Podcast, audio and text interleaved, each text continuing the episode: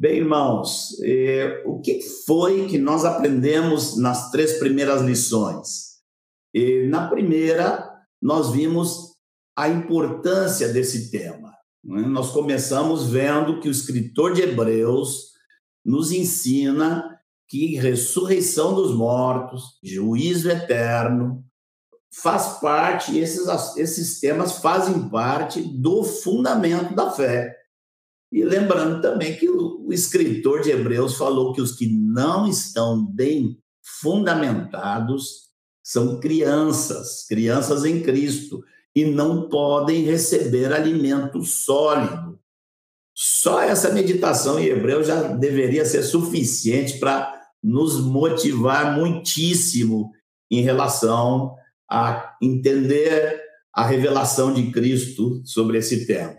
Mas nós também aprendemos que esse tema traz consolo, traz esperança e coloca o nosso coração no mundo vindouro, né? tirando e é, nos desprendendo, por assim dizer, deste mundo presente. E nós vimos também, e isso vai ser tema de uma lição só para esse tema, que essa, essa, esse ensino sobre a volta de Jesus, ele revela um aspecto importante da pessoa de Cristo, um aspecto que não apareceu até agora na Terra. Né? A pergunta que eu faria: você quer desfrutar da plenitude de Cristo hoje ou pensa em desfrutar do mundo hoje e Cristo na eternidade? Quantos estão com o coração nesse engano? Nós vimos também que esse, esse ensino ele traz senso de urgência para servirmos ao Senhor. Ele completa o evangelho, porque o evangelho é o anúncio da primeira e da segunda vinda do Senhor. Né? E vimos que o tema também nos traz temor, seriedade e, acima de tudo, prepara-nos para o fim os ensinamentos proféticos sobre o fim não são para suprir eh, carências de curiosidade, mas para nos preparar para o fim. Ainda na primeira lição, nós vimos que a maneira mais segura para não nos confundirmos é começarmos pelos ensinamentos de Jesus. Né? Esta prática vai nos livrar de correntes teológicas que estão infundadas, que nunca foram ensinadas nem por Jesus e nem pelos apóstolos. Na, na lição seguinte, na segunda lição, nós vimos que esse ensinamento de Jesus está basicamente no Sermão do Monte das Oliveiras. Está em outras partes dos evangelhos, mas o centro da pregação dele sobre o assunto foi o Sermão do Monte das Oliveiras, que nós vemos em Mateus 24, em Marcos 13 e Lucas 21. Ali nós vimos que é uma sequência cronológica colocada por Jesus.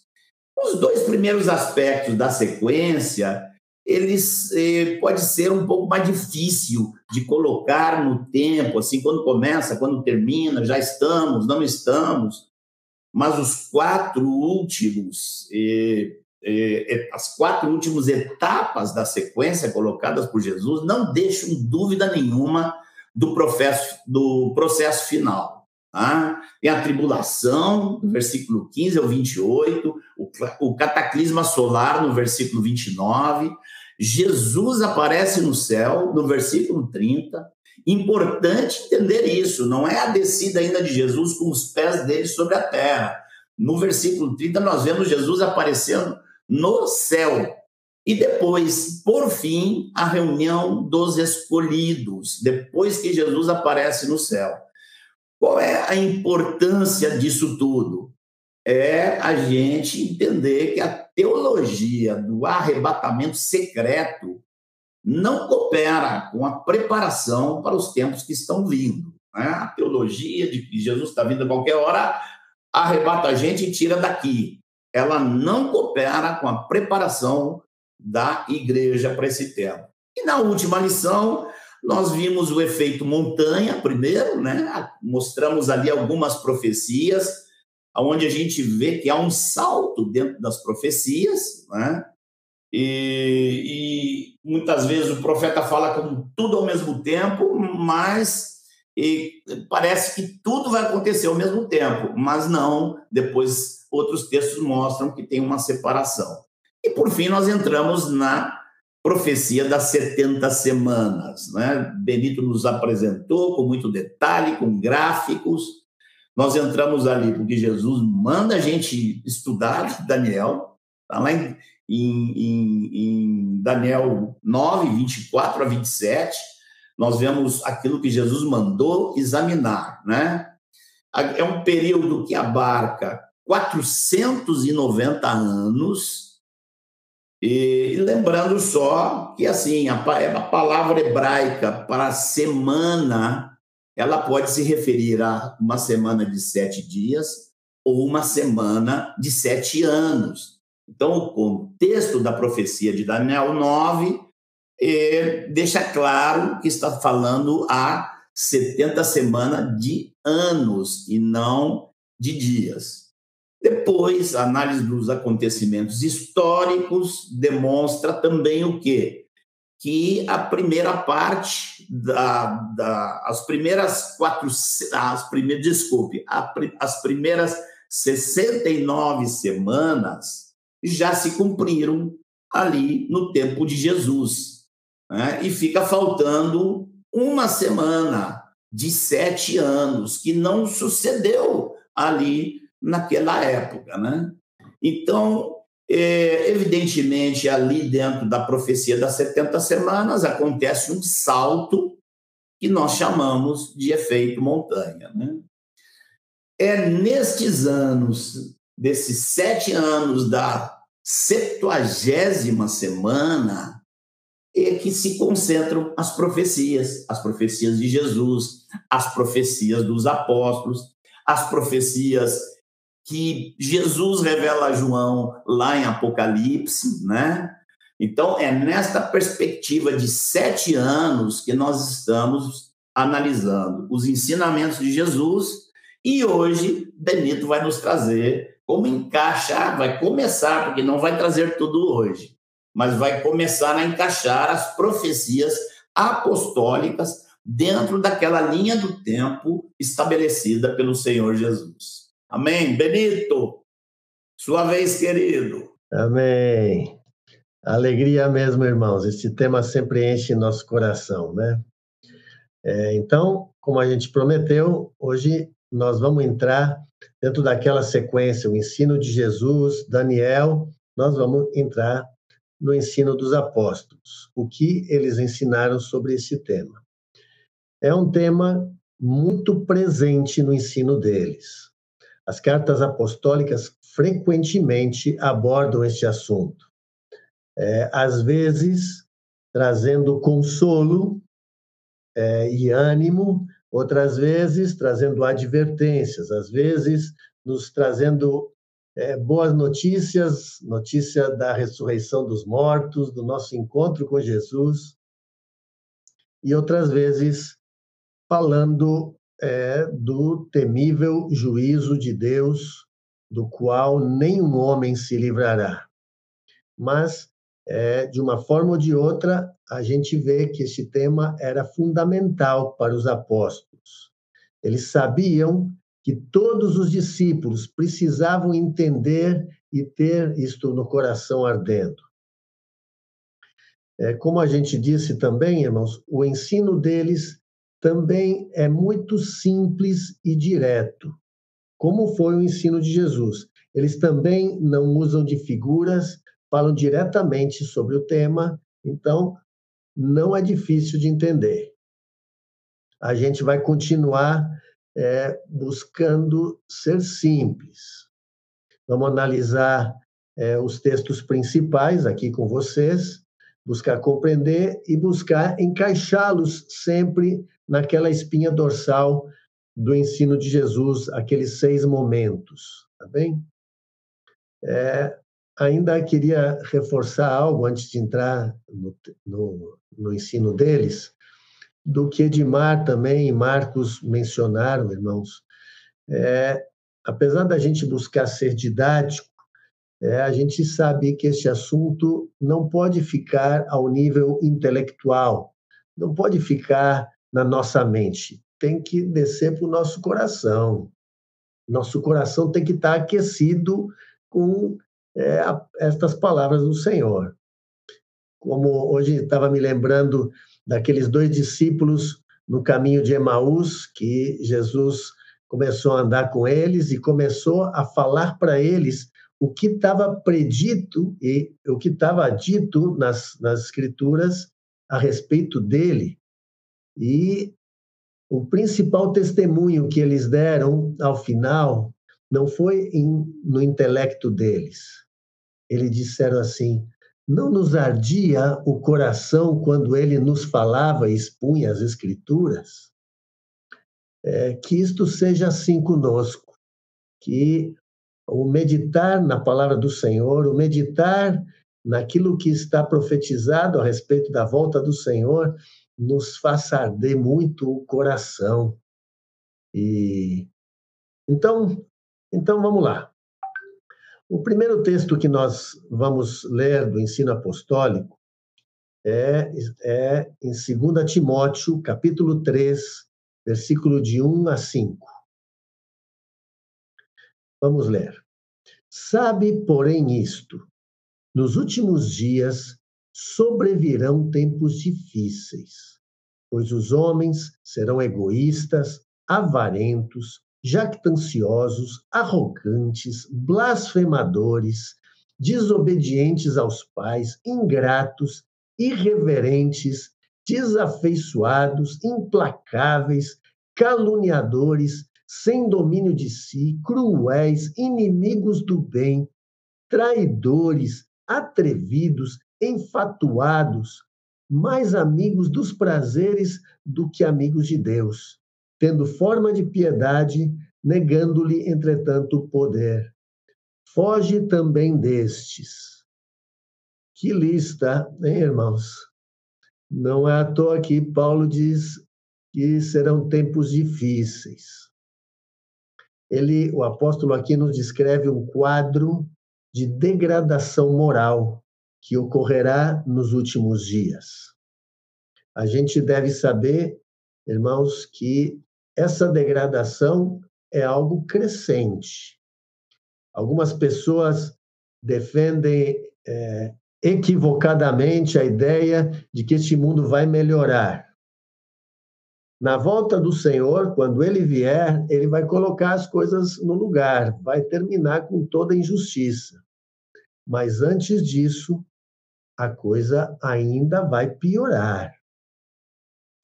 E é, também a gente deve saber, irmãos, que estas coisas vão assediar a igreja, vão cercar a igreja e às vezes vão entrar nela. Nesta própria carta de Paulo a Timóteo, Paulo menciona por mais de uma vez os homens maus, os falsos cristãos que andarão no meio da igreja. Então, irmãos, é, este texto Paulo está querendo nos advertir e preparar. É, são aí uma lista grande, são 19 características dos homens nos últimos dias, e, e características essas, irmãos, que a gente, obviamente, já as identifica no mundo de hoje, já num estado bastante avançado. Eu não vou aqui mencionar todas, vou citar apenas algumas, é, algumas destas mais marcantes para sinalizar isto que a gente vê.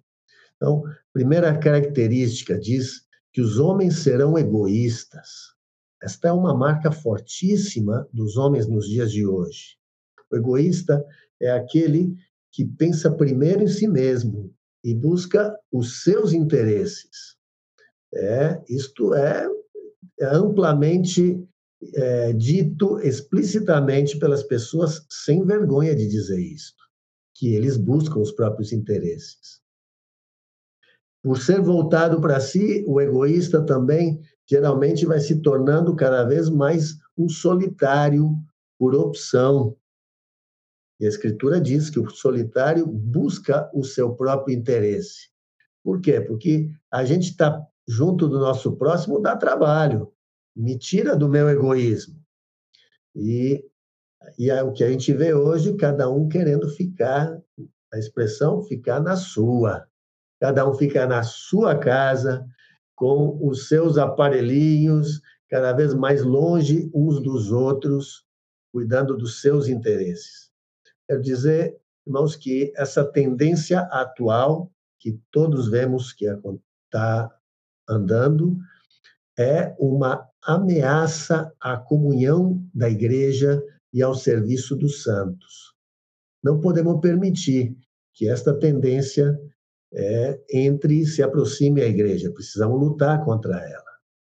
Depois, o texto segue falando que os homens se tornarão avarentos.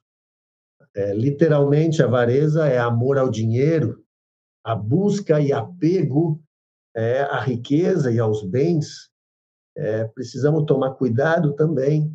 Cada vez mais há um apelo para que a carreira profissional e a prosperidade ocupe cada vez mais espaço na nossa vida. Também diz que os homens se tornarão jactanciosos. Jactância é o contador de vantagem, é aquele homem pretensioso, é ostentador das suas qualidades, fala bem de si mesmo. Isto é o que mais vemos também nas redes sociais e por aí o mundo não só é, faz isto, como diz que todo mundo tem que fazer isto mesmo. Outra característica, os homens se tornarão arrogantes. O arrogante é aquele que se acha melhor do que os outros. O arrogante se coloca acima e despreza os demais. E no popular hoje, são aqueles que se acham, né? que oposto é ao conselho de Paulo a nós, que nos diz que consideremos cada um os outros superiores a nós mesmos. Também diz que os homens se tornarão desobedientes aos pais. Não precisamos quase comentar que ostensivo está isso. Pais sem autoridade e filhos em todas as idades que não obedecem e nem respeitam aos seus pais.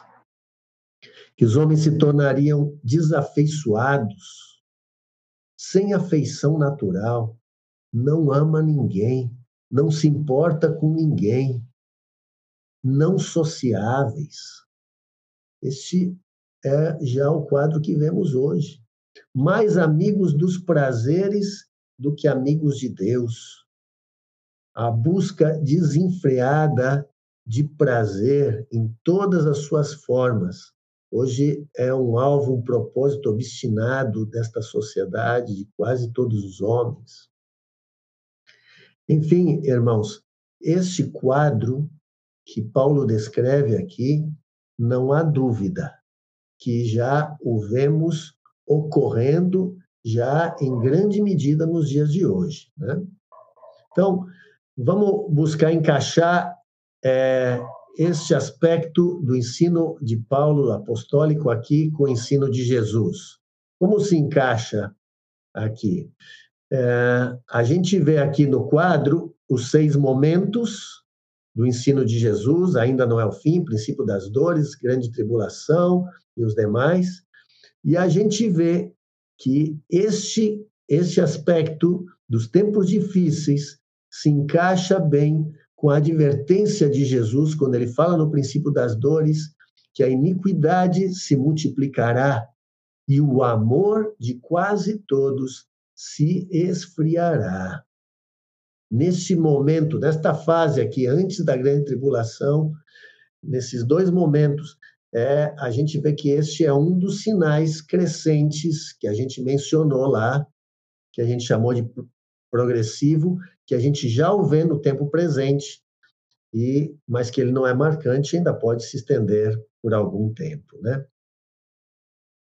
Agora, Vamos ver agora um segundo texto, irmãos, um texto chave, muito importante é, é, nas cartas apostólicas. 2 Tessalonicenses, capítulo 2, de 1 a 4.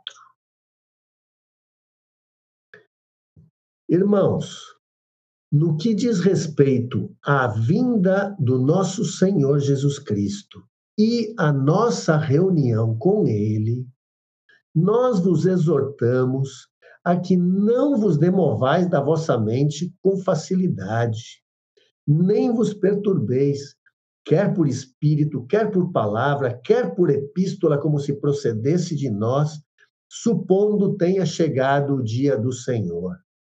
Ninguém de nenhum modo vos engane, porque isto não acontecerá sem que primeiro venha a apostasia e seja revelado o homem da iniquidade, o filho da perdição, o qual se opõe e se levanta contra tudo que se chama Deus, ou é objeto de culto, a ponto de assentar-se no santuário de Deus, ostentando-se como se fosse o próprio Deus. Este é um texto muito importante e claro, irmãos. A, é, a, gente percebe pela fala de Paulo que naquela época havia pessoas fazendo suposições sobre a chegada do dia do Senhor. E o apóstolo esclarece aos irmãos é a respeito justamente do momento da vinda do Senhor e do arrebatamento.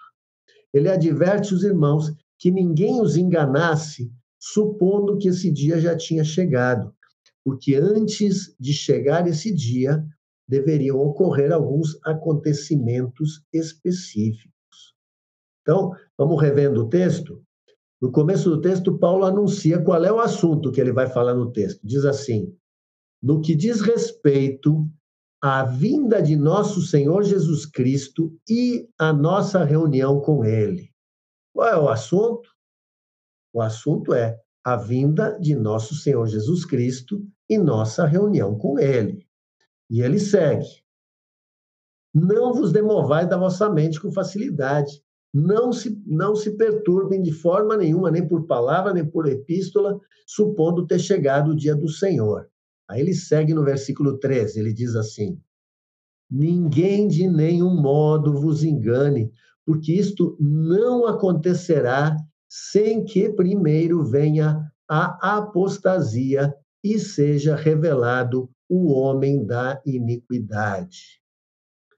Em outras palavras, irmãos, que Paulo está dizendo aqui? Que a vinda do Senhor e o arrebatamento só ocorrerão depois de dois eventos: a apostasia e a revelação do homem da iniquidade, que é o anticristo.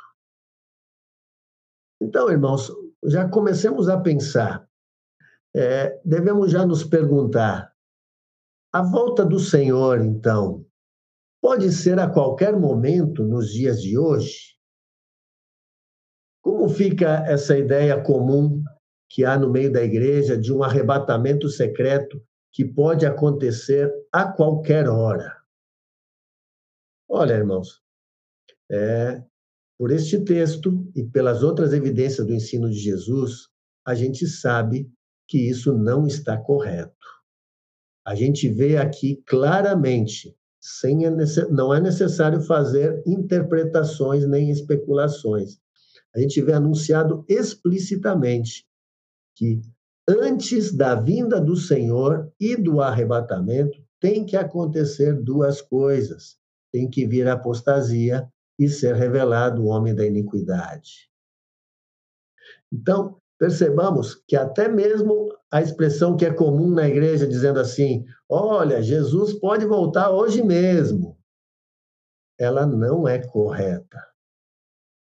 E isto não diminui o temor e zelo que cada um de nós tem que ter, porque é, você e eu, sim, podemos morrer a qualquer momento e por isso temos que estar prontos para encontrar com o Senhor a qualquer tempo. Mas a vinda mesmo do Senhor e nossa união com Ele só ocorrerão após a apostasia e a manifestação do homem da iniquidade. É, Vamos ver então como é que isto aqui se encaixa e é coerente com o ensino de Jesus. Olha, aí embaixo novamente os seis momentos do, do ensino de Jesus e este momento da revelação do homem da iniquidade é e que Paulo também menciona que ele se assentará no santuário como se fosse o próprio Deus, coincide com este momento do abominável da desolação que Jesus falou. Este é o abominável da desolação que Jesus e Daniel falaram. Então, vejam, é, é, Jesus declara que o abominável da desolação e a grande tribulação vem antes da vinda do Senhor e do arrebatamento. Então, a igreja estará aqui sim quando o anticristo se manifestar. E Paulo afirma a mesma coisa. Primeiro o anticristo se manifesta, a igreja estará aqui e só depois ocorrerá a vinda do Senhor e nossa união com ele. Então, este é mais um texto importante que traz uma evidência contrária à ideia de um arrebatamento antes da tribulação. E isto é muito sério, irmãos. Nós vamos abordar isso depois, mas os que creem em um arrebatamento antes da manifestação do anticristo e creem que não vão passar na grande tribulação, eles vão ficar muito confusos quando o anticristo se revelar, porque eles vão pensar assim, ué, não, não é esse homem, não, não reconheço esse homem, porque não era para eu estar aqui quando ele se manifestasse. E estarão completamente despreparados para a perseguição e as dificuldades que virão. Por fim, irmãos, a gente quer esclarecer ainda é, o que são esses dois eventos, a apostasia, algum detalhe sobre o homem da iniquidade.